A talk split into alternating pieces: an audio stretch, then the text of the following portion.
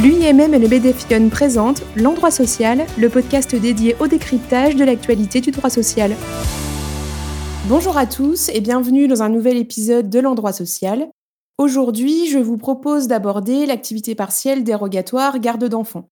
Ça n'a échappé à personne. Il y a quelques semaines maintenant, suite à l'annonce de la fermeture des établissements scolaires et d'autres structures d'accueil ainsi que du décalage des périodes de vacances scolaires, le gouvernement a rappelé et insisté sur la possibilité de recourir à l'activité partielle pour les salariés contraints de garder leurs enfants. Cette période exceptionnelle étant achevée, depuis le lundi 26 avril, donc date de fin des vacances scolaires modifiées, les établissements scolaires sont de nouveau ouverts. Depuis euh, ce quasi-retour à la normale, une question se pose. Quel est le régime juridique de l'activité partielle dérogatoire à compter du 26 avril 2021 C'est à cette question que euh, nous allons répondre dans ce podcast via un format de questions-réponses. Tout d'abord, l'activité partielle dérogatoire garde d'enfants est-elle toujours en vigueur?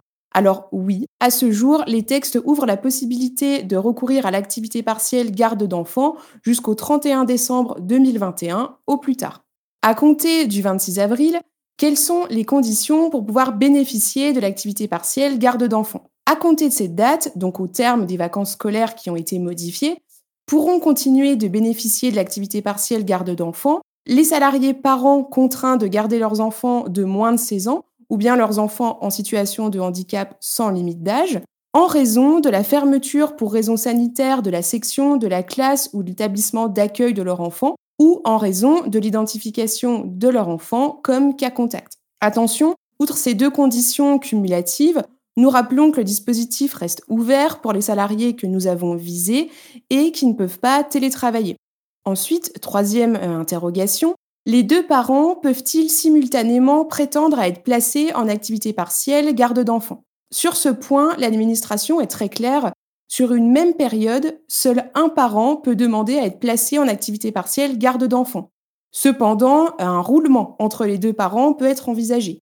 La seule limite étant que pour un même jour, voire une même semaine, les deux parents ne doivent pas simultanément être en activité partielle garde d'enfants. Pour bénéficier de l'activité partielle garde d'enfants, quels justificatifs doivent être remis à l'employeur? Dans ces situations, le salarié devra remettre à son employeur un justificatif attestant de la fermeture de l'établissement d'accueil, de la classe ou de la section de l'enfant selon les cas, ou un document de l'assurance maladie attestant que l'enfant est identifié comme cas contact à risque et euh, doit donc respecter une mesure d'isolement.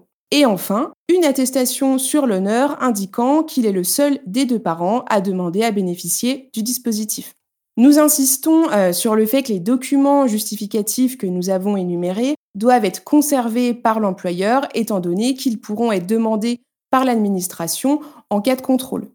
Enfin, comment sont indemnisés salariés et employeurs durant une période d'activité partielle garde d'enfants? Concernant l'indemnisation, L'activité partielle garde d'enfants euh, obéit à des règles distinctes de l'activité partielle classique.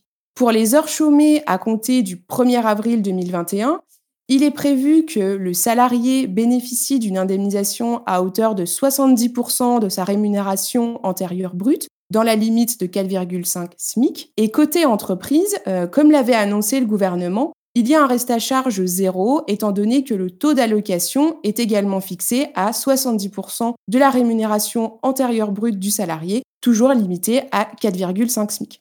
Enfin, ce zéro reste à charge est applicable quel que soit le secteur d'activité de l'entreprise.